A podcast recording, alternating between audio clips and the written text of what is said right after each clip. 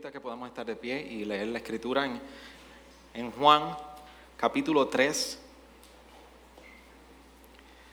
versículo 22.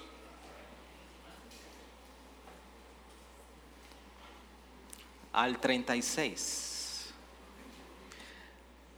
Estamos en Juan 3, 22 al 36. 36. We are in John 3, 22 to 36. Dice la palabra del Señor de la siguiente manera. Después de esto vino Jesús con sus discípulos a la tierra de Judea y estaba allí con ellos y bautizaba. Y Juan también bautizaba en Enón, cerca de Salim, porque allí había mucha agua y muchos venían y eran bautizados. Porque Juan todavía no había sido metido en la cárcel. Surgió entonces una discusión entre los discípulos de Juan y un judío acerca de la purificación. Y vinieron a Juan y le dijeron, rabí, mira, el que estaba contigo al otro lado del Jordán, de quien diste testimonio, está bautizando y todos van a él. Respondió Juan y dijo, un hombre no puede recibir nada si no le es dado del cielo. Vosotros mismos me sois testigos de que dije, yo no soy el Cristo, sino que he sido enviado delante de él. El que tiene la novia es el novio, pero el amigo del novio que está allí y le oye, se alegra en gran manera con la voz del novio. Y por eso este gozo mío se ha completado. Es necesario que Él crezca y que yo disminuya. El que procede de arriba está por encima de todos. El que es de la tierra procede de la tierra y habla de la tierra. El que procede del cielo está sobre todos. Lo que él ha visto y oído, de eso da testimonio y nadie recibe su testimonio.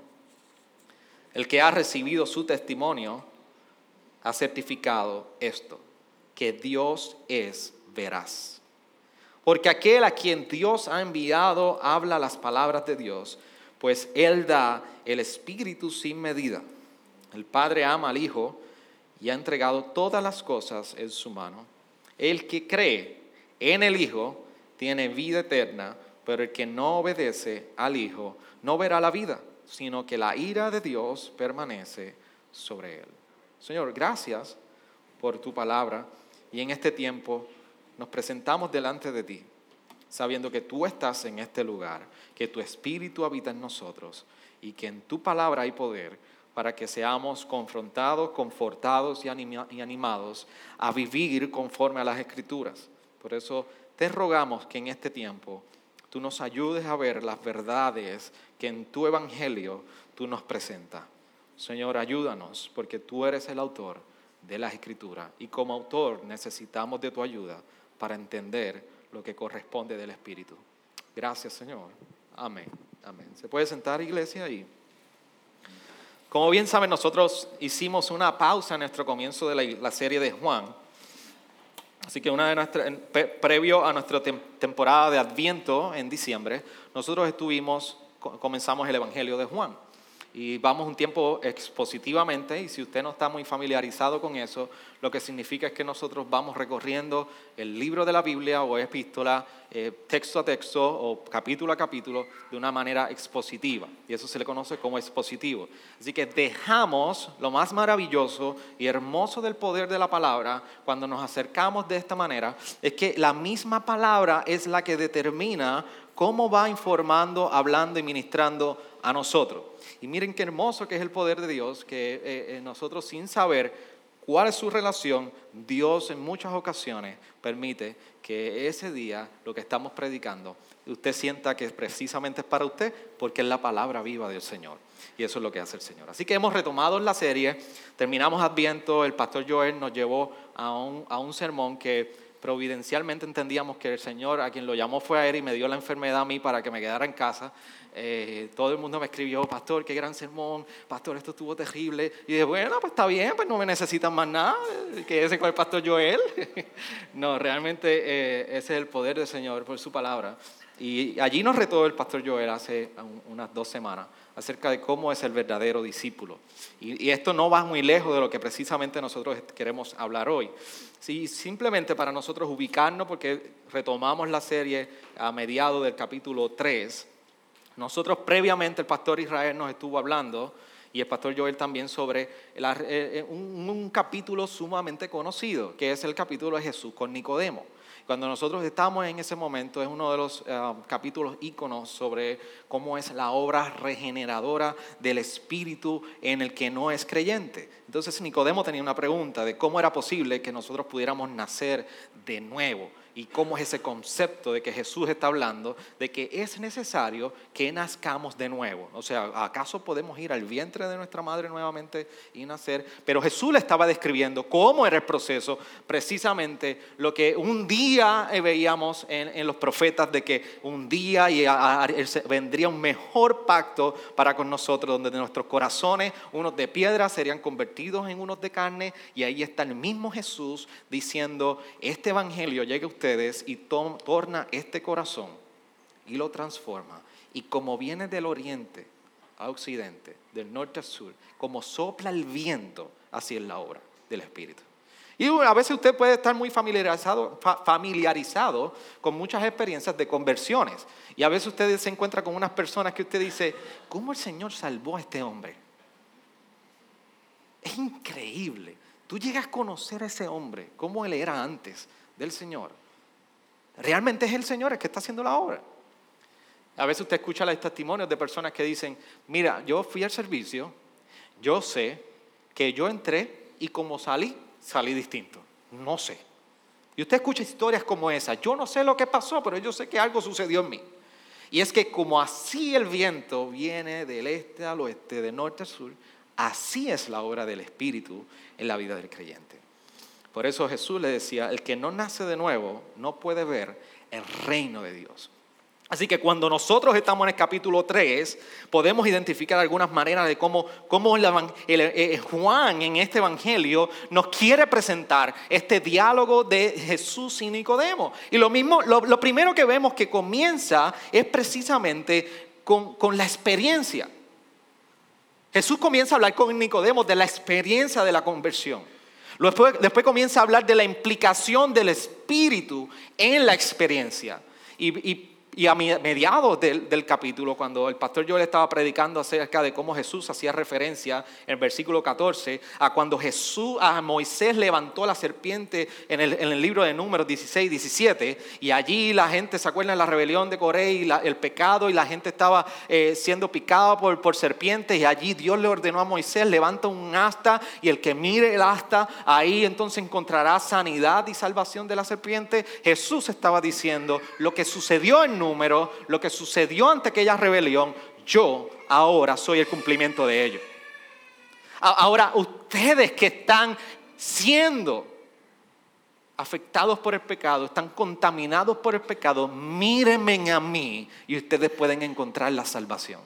Jesús se apropia de eso que ocurre y dice, eso apuntaba y hablaba de mí. Yo soy el cumplimiento de lo que ocurrió en número. Y ahí no solamente Juan nos está presentando la parte de la experiencia del Espíritu, sino ahora de la salvación. Y Juan parece que quisiera en este momento dado en el capítulo 3 seguir presentándonos un poco más, algo más abarcador acerca de, la, de quién es Jesús. Eh, Juan estaba muy claro de quién era Jesús. Pero esta es la pregunta con la que tú y yo podemos comenzar a partir del versículo 22. ¿Quién es Jesús?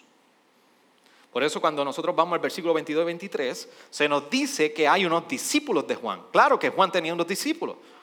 Juan llevaba predicando el Evangelio, anticipando la venida del Cordero, estaba predicando el arrepentimiento y estaba preparando el cumplimiento, estaba cumpliendo, era el cumplimiento de la profecía de Isaías. Que se levantaría uno, allanaría el camino, los montes se derrumbarían. Eso es lo que estaba haciendo Juan estaba abriendo el camino para cuando llegara Jesús, todo el mundo dijera, eso yo he escuchado. del que hablaba Juan es Él. Ese es el cumplimiento. Así que había gente que seguía a Juan. Y Juan seguía bautizando. Saben muy bien que ya en este momento dado, ya el bautismo de Juan, de Jesús, había pasado. Juan había bautizado a Jesús. Y mismo Juan había afirmado, yo no soy digno de desatar las sandalias de los pies de este hombre. Así que allí están los discípulos y empieza una controversia y empiezan a hablar los judíos acerca de su ritual de purificación. Los judíos tenían cierto ritual de purificación y estaban allí posiblemente estaban compartiendo y dialogando y estaban discutiendo acerca de qué diferencia de purificación tenía este bautismo versus la purificación de los judíos. Pero allí de momento están viendo que Jesús al otro lado está bautizando. Ellos están en una región, y para Juan es importante mencionar la región de Enón. Se entiende que era un lugar donde había muchos... yo estoy americanizado hoy. Sé la palabra en inglés, no en español. Sprints. ¿Cómo? ¿Cómo se dice en español? No, de verdad. ¿Los sprints? No, arroyo, ni arroyo, chino. No. Déjalo ahí. Quédese con el sprint. Usted, usted es americanizado no, como oasis o, baños, baños. En una región, decía que había mucha agua, pero al parecer que había muchos baños, muchos tiempos, no eran los baños termales de allá que se calentaron ahora por el, por el terremoto, había muchos baños. Y por esa razón Juan está en área, en esta área, pero también Jesús está en esa área. Y Jesús está bautizando también. Pero para nosotros es fácil, ¿cómo es que Juan, cómo Jesús no va a estar bautizando? Definitivamente. Sin embargo, los discípulos de Juan van a donde, Juan y le dicen, Juan, tú bautizaste a aquel hombre que está allí. ¿Qué está pasando que él ahora es el que está bautizando? El único que empezó con la fiebre del bautismo eres tú. Y ahora este hombre llegó a bautizar. ¿Cómo es posible? Definitivamente los discípulos de Juan no estaban muy claros en ese momento de quién era Juan el Bautista y quién era Jesús. Por eso no solamente la pregunta es, ¿quién es este Jesús? Sino ahora, ¿qué es esta autoridad que tiene las palabras de Jesús?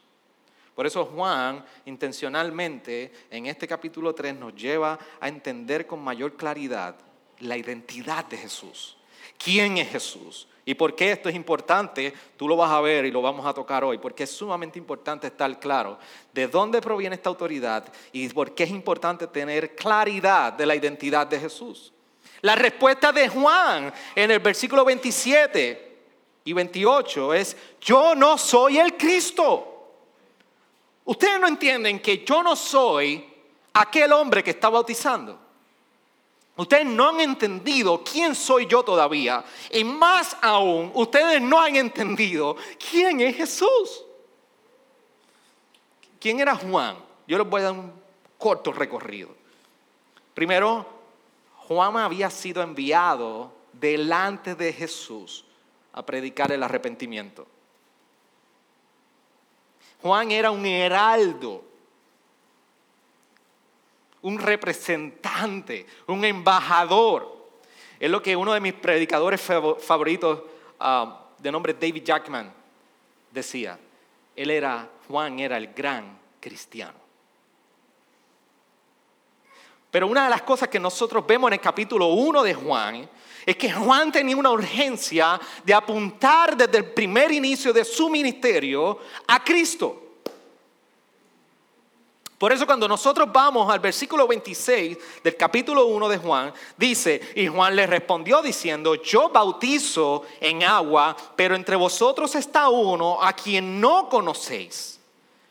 Él es el que viene después de mí, a quien yo no soy digno de desatar la correa de sus sandalias. Estas cosas sucedieron en Betania, al otro lado del Jordán, porque Juan estaba bautizando.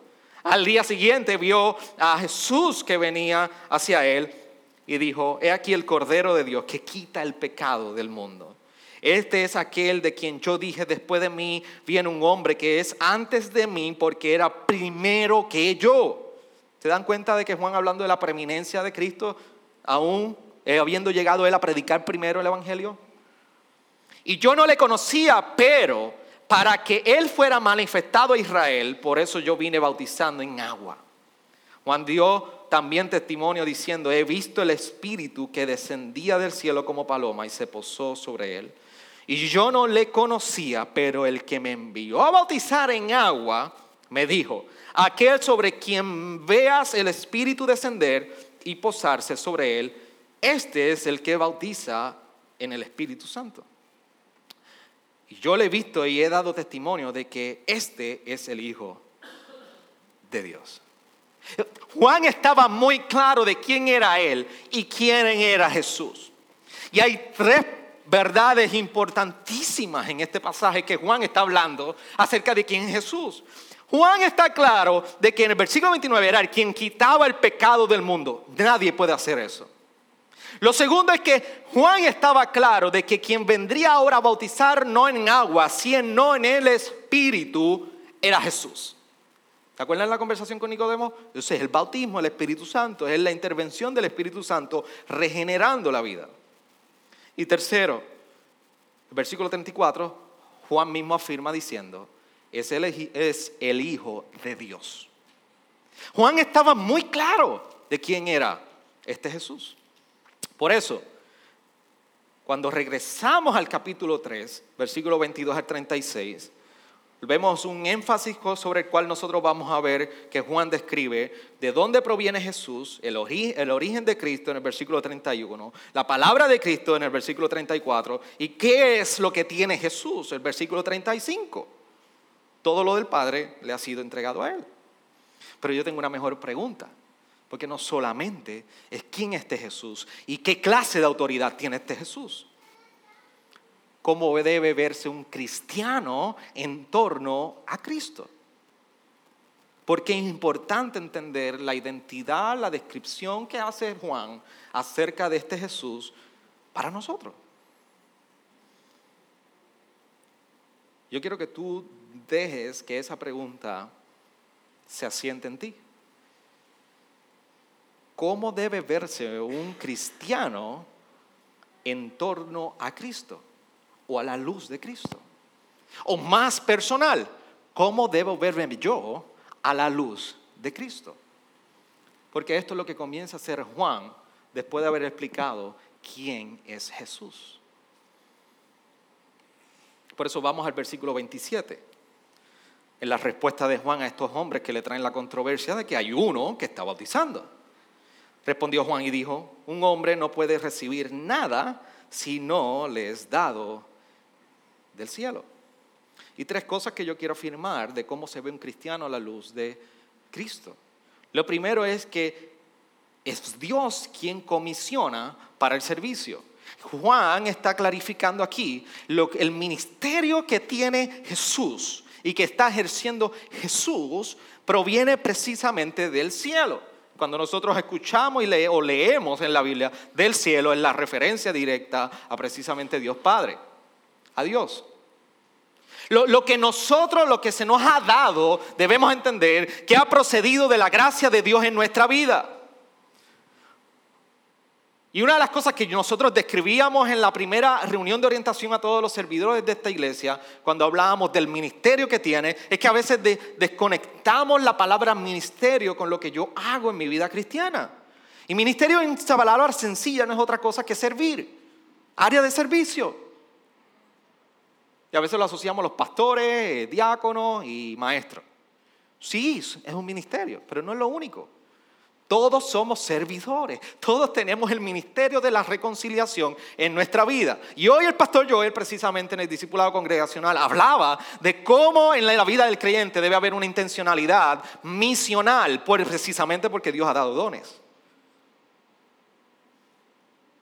Dios te ha dado múltiples dones. Si tú no sabes cuáles son todavía, la comunidad de fe, su palabra y su espíritu están para ayudarnos a revelar cuál es ese don.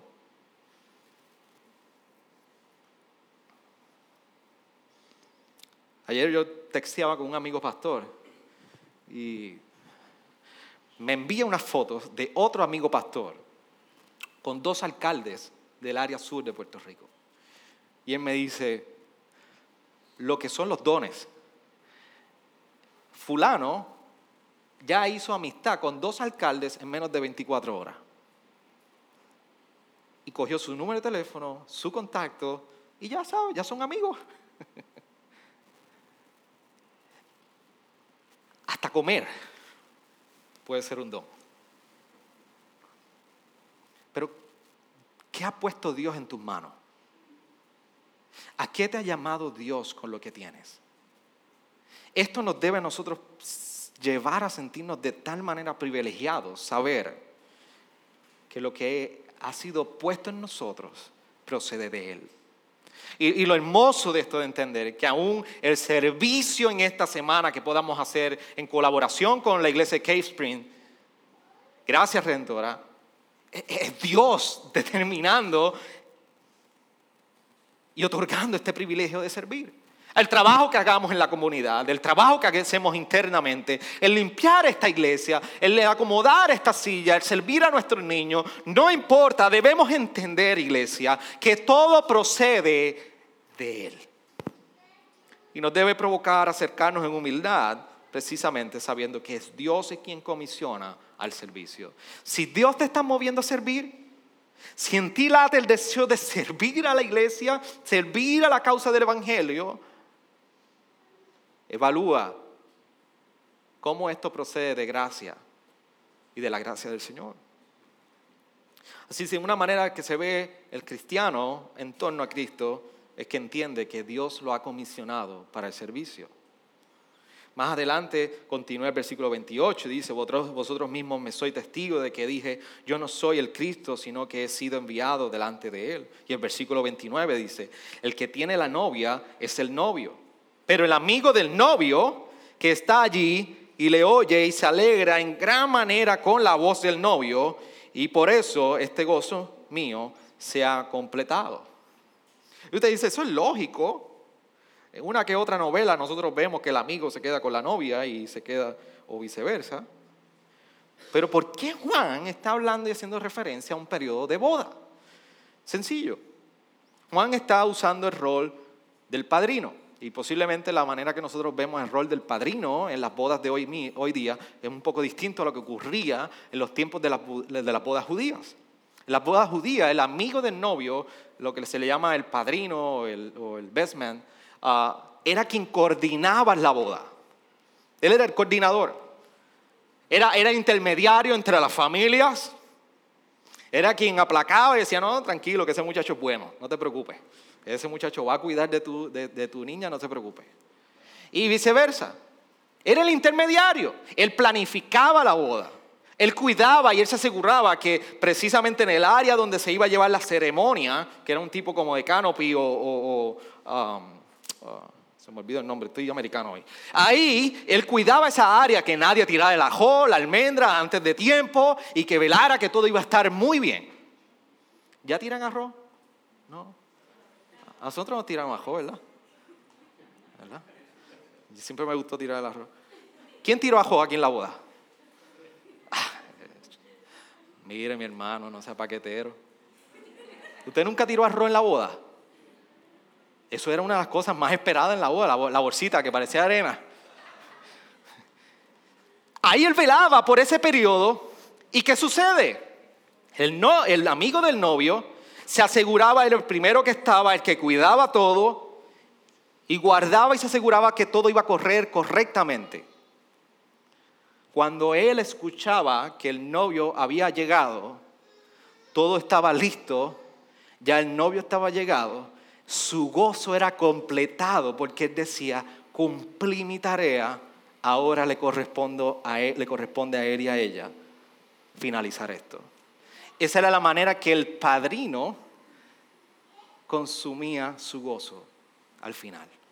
Y Juan está diciendo, yo he preparado esto porque el novio viene y ahora él está bautizando allí, pero mi gozo está siendo completado porque escucho al novio que viene. Ahí es que Juan está diciendo, mi rol no es el ser protagonista. Mi rol es apuntar al novio. Mi rol es apuntar a Cristo. Ese fue el principal ministerio de Juan. entender, hacerle entender a cada persona su necesidad del novio, del Cristo. Por eso, el, cómo se ve un cristiano a la luz de Cristo Primero entiende que es Dios quien lo ha comisionado. Segundo, se ve apuntando a otros a Cristo. Amados, el día que el ministerio en esta iglesia se trate de apuntar a Xavier Torrado, ese día salga de aquí. Pero el rol de cada uno de nosotros es apuntar la necesidad de Cristo en su vida. De que ustedes entiendan que el novio ha llegado, el novio espera por ti y el novio ha entregado su vida por cada uno de nosotros. Y yo creo que eso se está aprendiendo aquí. Recientemente yo fui, José no se acuerda, yo creo, pero en el campamento de niños, yo estoy llegando a la, iglesia y me iba a bajar a, abrir el portón, porque lo cerrábamos por seguridad, y José viene corriendo a abrirme el portón. Y yo le digo, José, no te preocupes, yo puedo abrir el portón, todavía no soy apóstol. No se preocupe, pastor, que cuando usted sea apóstol yo no voy a estar aquí. El rol de nosotros no es apuntar a nosotros mismos, es apuntar a Cristo. Por eso como creyentes nos debemos preguntar,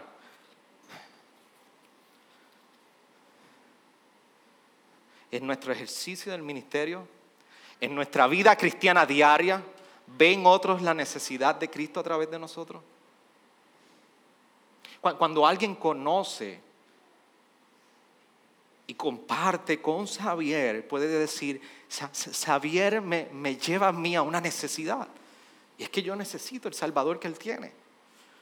Cuando, cuando, Zenaida, cuando Joel, cuando Yanis, cuando Iván, cuando Marcos, Israel, Francisco, Neicha, Jiré, Maribel, cuando la gente interactúa con nosotros, el resultado de nuestra conversación y relación puede, puede terminar diciendo, yo necesito a Cristo. Durante estos días la incertidumbre en nuestro país ha reinado literalmente debajo de nuestros pies. Cuántos hemos tenido la oportunidad de decirle, como dice el Salmo 46, aunque la tierra tiemble, aunque los montes se traspasen al fondo de la mar, yo sé de dónde viene mi pronto auxilio? Nuestra sociedad y cada ser humano tiene una gran necesidad de Cristo.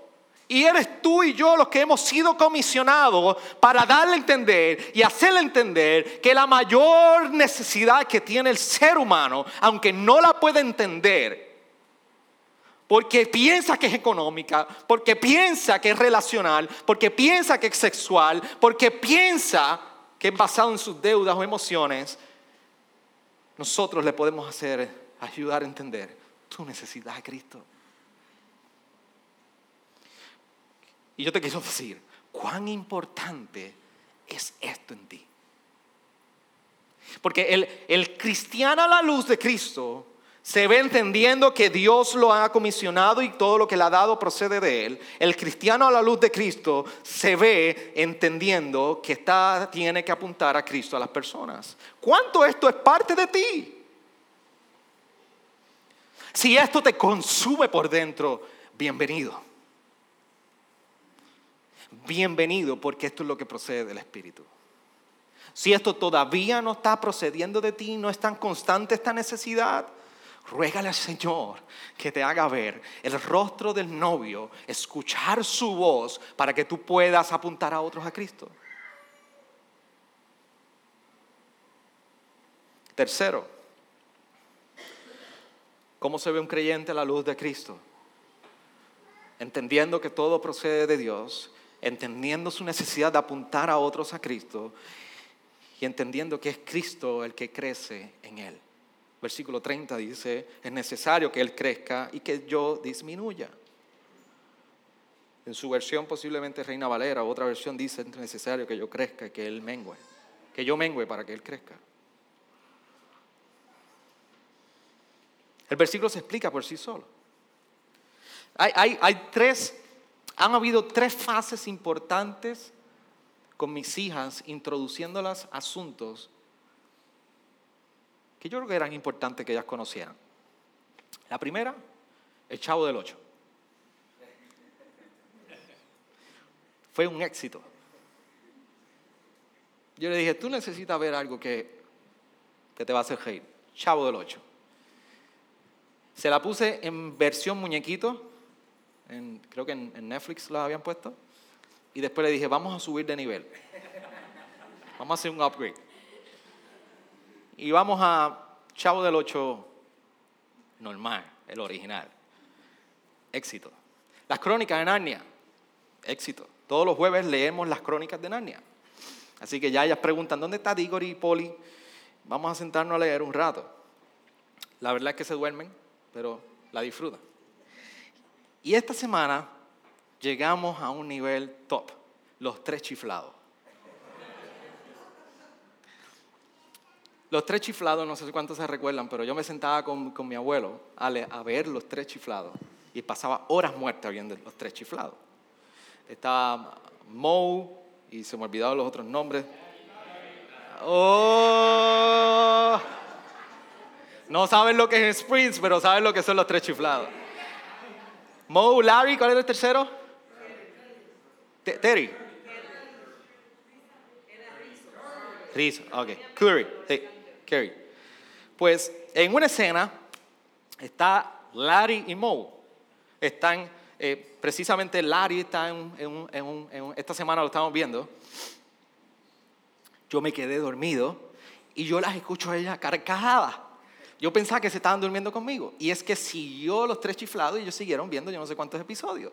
Así que ya estaban muertos de la risa por los tres chiflados. Y en una escena, Larry, eh, él le habían ofrecido un dinero, eh, no sé si era un millón de dólares, pero se tenía que casar.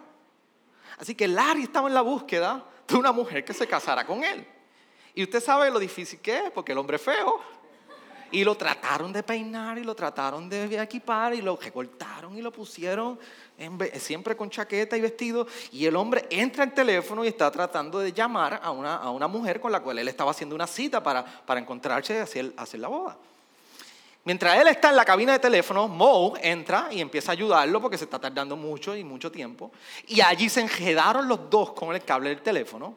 Y el problema es que Mo quería salir y Larry quería salir. Ninguno de los dos se ponían de acuerdo.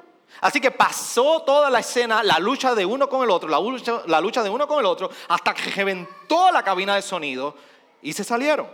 Rompieron todas las paredes. Y esa escena me recuerda cómo a veces no hemos entendido de qué trata la vida de cristiano, del creyente en relación con Cristo. Pensamos que somos capaces de amarrarlo con un teléfono, decirle lo que tiene que hacer y todas las instrucciones que él debe. Cuando Juan nos recuerda, el mayor creyente nos recuerda que es necesario que él crezca y que yo mengüe. Estoy seguro que si Larry o Mo hubiesen cedido uno de los dos, su intención, hubiesen podido escapar de aquella cabina. Sin embargo, Juan nos recuerda, es necesario que tú como creyente entiendas que esta vida no trata de ti, se trata de Él siendo glorificado en ti. Por eso uno de los misioneros más conocidos y una de las labores más extraordinarias en la India, de nombre William Carey, a lo último ya a punto de morir, mientras estaba con un amigo al, lado, él escribió lo siguiente, diciéndole al amigo, cuando yo parta, no hables de William Carey, habla del Salvador de William Carey. Deseo que Cristo y solamente Cristo sea magnificado en mí. ¿E-, ¿Ese puede ser tu anhelo? ¿Ese es tu anhelo hoy? No hay un lugar y no hay una cosa como un cristiano arrogante.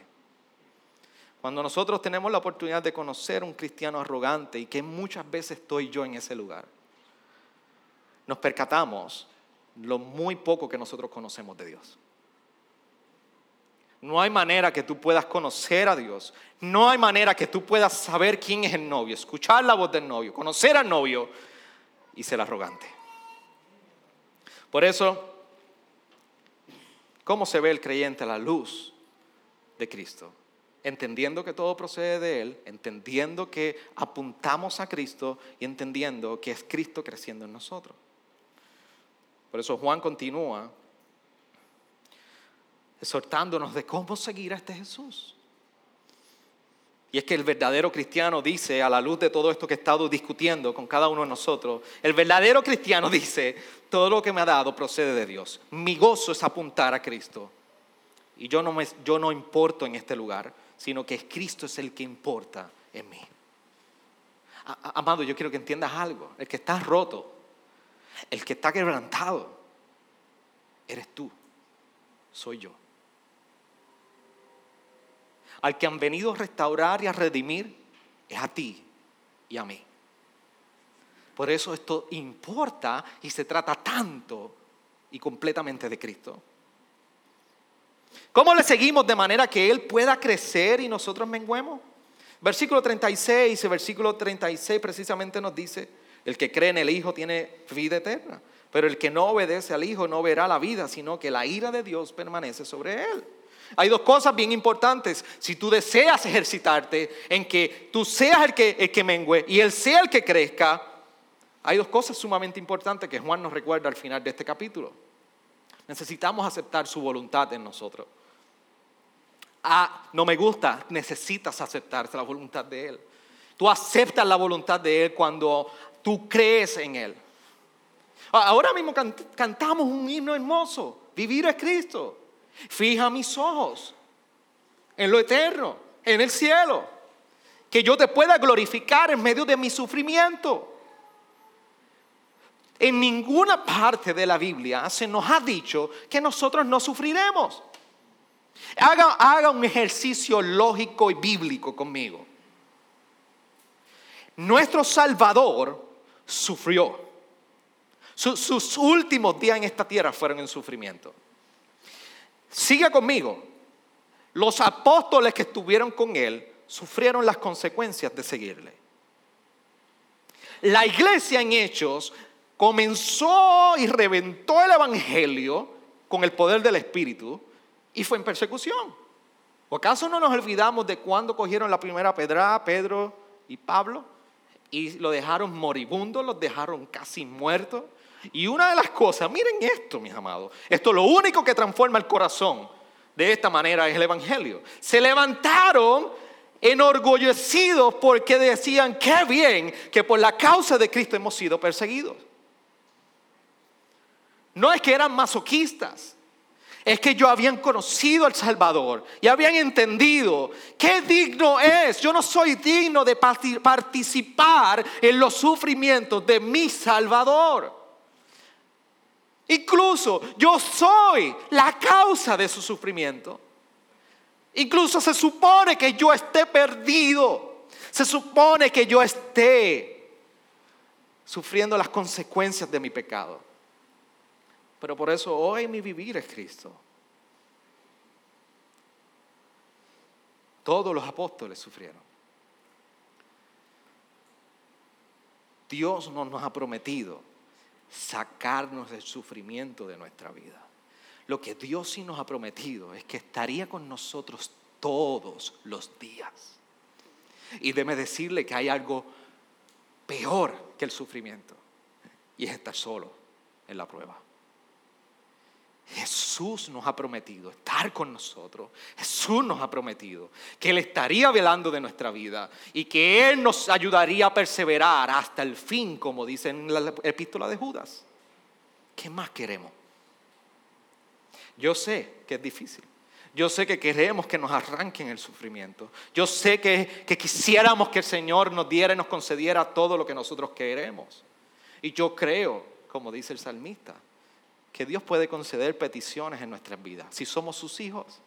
¿Acaso Lucas no nos recuerda que si Él vera por los lirios del campo y le da de comer a las aves del cielo, cuánto más haría por nosotros sus hijos? Pero usted ama a sus hijos. ¿Usted ama a sus hijos? Dime cuántos de ustedes han podido evitarle sufrimiento a sus hijos. Nadie. Mi hija venía hoy con un gran sufrimiento. No nos dio tiempo de hacerle la leche.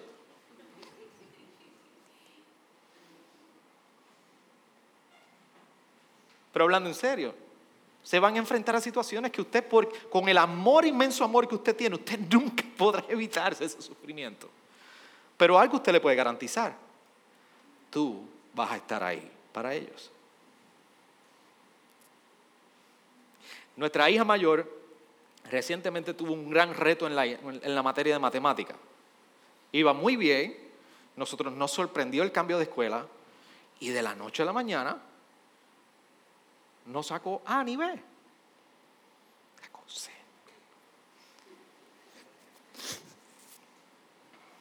Somos mortales. Y el que conoce a su mamá y el que conoce a su papá nos dio un tres segundos. Yo boté el golpe, pero una por ahí la veía colgar. No va a entrar a la universidad, no va a hacer esto. Son bromas, son bromas. Se están durmiendo y tratando de levantarlo. Y realmente, recuerdo que me la llevo para la piscina, para, el, complejo donde vivimos tiene una pequeña piscina. Y yo le digo, ¿qué te pasó, mi amor? ¿Por qué estás triste? Me dice, sáquese. Y yo no quería sacarse y yo ahora me van a castigar. Y yo dije, ¿y quién te va a castigar por eso? ¿Tú no sabes que mamá sacó C? Mamá es la que saca C en casa. y tú tienes de tu papá y de tu mamá. No, le dijimos, sacamos C, todos hemos sacado C. Si usted no ha sacado C, no levante la mano. Va a caer en disciplina. Todo, tranquila. Ahora yo quiero que tú entiendas algo, Victoria, le dije. No importa, no importa lo que tú saques, lo que tú enfrentes, papá y mamá van a estar contigo. Así que, ¿por qué digo esto? Porque en aceptar la voluntad de nuestro Dios y de Jesús en nuestra vida, como dice en el versículo 36, es importante que tú creas. Dios ha prometido, ha dado vida eterna te ha dado el Hijo y ha prometido estar contigo. Cree en Él. Cuando necesitamos aceptar su dolorosa, pero perfecta, justa, bondadosa voluntad, es necesario que nosotros creamos en Él. Es lo único que nos puede sostener. Y no solamente aceptamos su voluntad, sino que también reconocemos y nos sometemos a la supremacía de Jesús sobre todas las cosas. Él procede del cielo. Se nos dice que Él se le ha dado todas las cosas en el versículo 35. Por eso no hay otra cosa que en nosotros se nos demande que no sea obediencia. Y nuestra obediencia no va divorciada no va ciega, porque simplemente es el que está en la Biblia. Nuestra obediencia va íntimamente ligada, porque hemos experimentado la gracia, el amor de Dios en nosotros. ¿O usted no ha visto que incluso los diez mandamientos para el pueblo de Israel fueron dados en gracia? Mira el capítulo 36, si no me equivoco, de Éxodo, cuando se habla de los mandamientos. Ahora se me olvidó a mí todo hoy. Pero antes de dar el primer mandamiento, de las cosas que Jesús, el mismo Dios les recuerda al pueblo de Israel es que les dije, yo fui quien los saqué a ustedes de Egipto. Le está recordando su gran amor y cómo su gracia ha precedido la obediencia. En nosotros no hay otra cosa que reconocer con obediencia la gran gracia y maravilloso amor de Jesús en nosotros. Por eso no es difícil entender y aceptar la voluntad de Dios. No es difícil ni entender que reconocemos y sometemos su supremacía, porque creemos en Él y por esto obedecemos. Por eso Juan está diciendo, es necesario que nosotros menguemos para que Él crezca. ¿Por qué? Juan nos dice en el versículo 33, porque Él procede de arriba y está sobre todo. Nos dice en el versículo 34, Él habla las palabras de Dios es que son veraz. No creer en Jesús es llamar a Dios mentiroso. Entiende eso por una vez.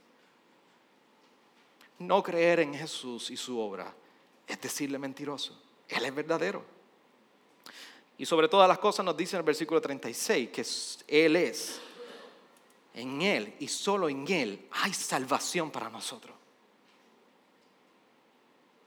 Y este, este último en el versículo 36, acompañado de creer en obediencia, sobre todo creer para poder obedecerle. Esto último Juan nos está confrontando con nuestro lugar delante de Dios. Juan nos, cierra este capítulo confrontándonos acerca de nuestro lugar en relación a Jesús. ¿Dónde tú estás parado en relación a Jesús? ¿Dónde? Hazte esa pregunta.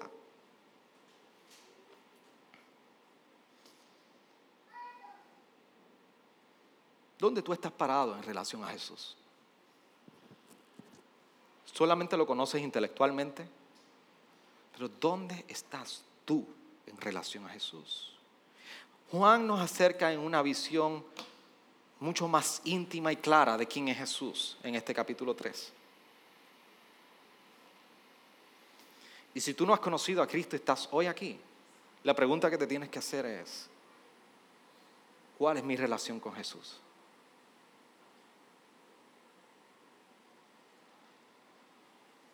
¿Cuál es mi relación con este Jesús del que Juan tanto me define? ¿Cómo tú puedes definir el estado con Jesús en que tú estás? Para, para el que está en Cristo, a la luz de lo que estamos en Cristo, ¿qué vida cristiana tú estás viviendo?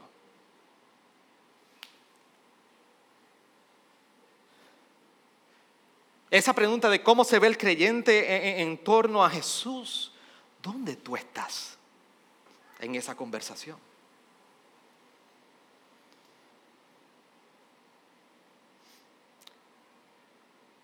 ¿Entiendo la gracia de Dios en mi vida? ¿Soy capaz de apreciar la gracia de Dios en mi vida? ¿Estoy apuntando a otros a Cristo?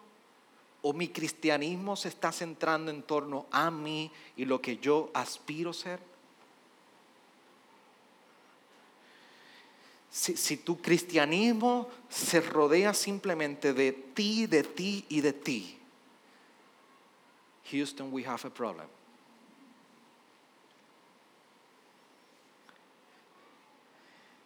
¿Está Cristo creciendo en mí? Y con esto yo quiero cerrar. Cristo está creciendo en mí.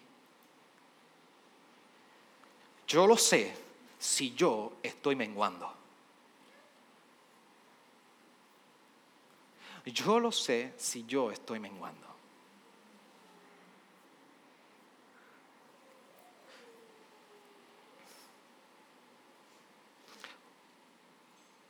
La manera que yo estoy menguando y el Señor está rompiendo mi carácter orgulloso, egocéntrico en mi vida y estoy viendo cómo sus frutos salen de mí. Esa es la manera en que yo estoy viendo que Cristo está conociendo en mí.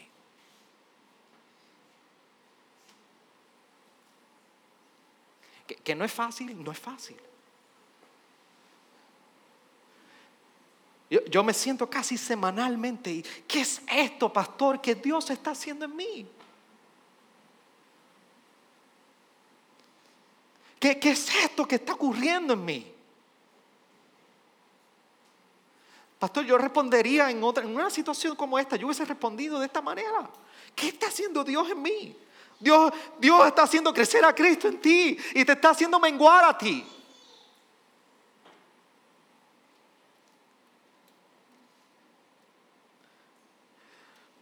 Cuando tus planes, cuando tu vida, cuando lo que estás proyectando empieza a perder el sentido y no le ves el propósito y solamente lo estás encontrando en el valor de la palabra y de la obra de Jesucristo y comienza una amargura en tus labios a percibir tu propia vida, tú puedes entender que Cristo está creciendo en ti y que lo único que comienza a satisfacer tu vida y a saber dulce es su palabra y su obra en tu casa, en tu familia, en tu matrimonio, en ti.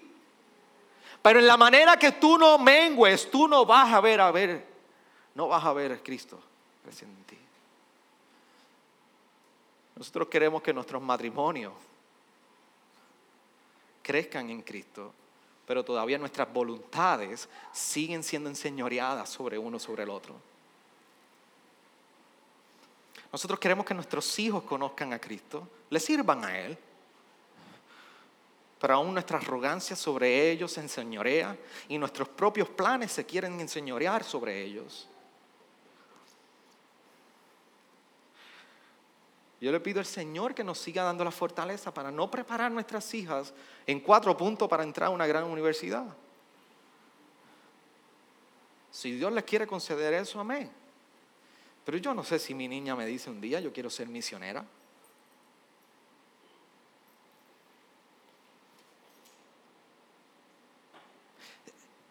¿Cómo yo estoy procurando que, mis, que Cristo crezca en mis hijos?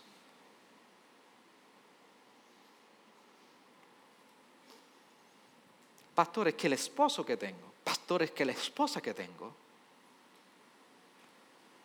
Pero todavía estamos guerreando. Todavía no hemos entendido cómo el Evangelio se ve en nuestros hogares y cómo Cristo y la iglesia definen la relación más importante en nuestra casa. Pastor, todavía sigo lidiando con este pecado en mi vida. Necesitamos que Cristo comienza a crecer en nosotros y nosotros comencemos a menguar. Te invito a que inclines tu rostro, cantamos al Señor y reflexionamos acerca de su palabra para con nosotros.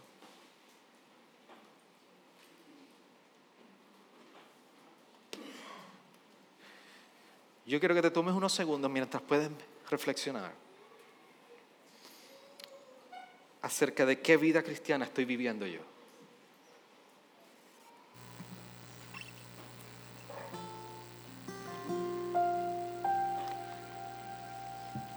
Y yo creo que podemos cantar un poco.